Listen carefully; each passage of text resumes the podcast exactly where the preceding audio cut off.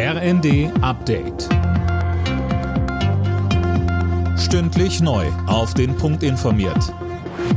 Ich bin Isabel Spärlich. Guten Tag.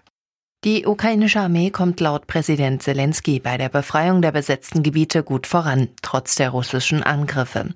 Zelensky berichtet unter anderem von Erfolgen im Raum Cherson. Die russischen Besatzer haben alle Zivilisten in Cherson aufgefordert, die Stadt zu verlassen.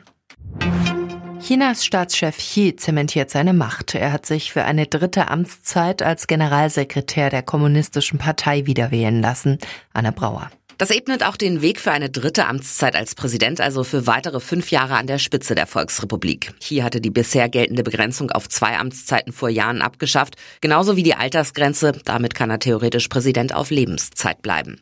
Immer noch Fragen wirft der Zwischenfall mit Xi's Vorgänger Hu Jintao auf, der vom Parteikongress quasi abgeführt wurde. Das hatte große Spekulationen ausgelöst. Die staatlichen Medien erklären das allerdings mit Unwohlsein.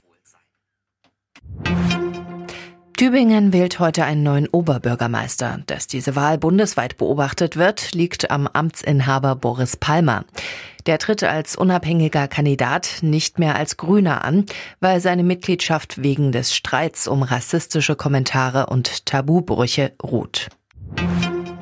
Red Bull-Gründer Dietrich Matteschitz ist tot. Der österreichische Milliardär starb im Alter von 78 Jahren, offenbar an Krebs. Lisa Schwarzkopf mit den Einzelheiten. Matteschitz war weltbekannt, galt aber eher als scheu. 1984 hatte er mit einem Geschäftspartner die Energy Drink Marke gegründet und drumherum ein riesiges Sport- und Medienimperium aufgebaut, mit Fußballteams wie RB Leipzig oder auch dem Red Bull Formel 1 Rennstall. Mit geschätzten über 27 Milliarden Euro Vermögen war der mit Abstand reichste Mann Österreichs.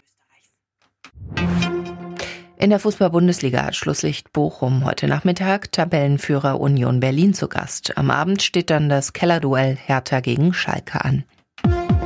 Alle Nachrichten auf rnd.de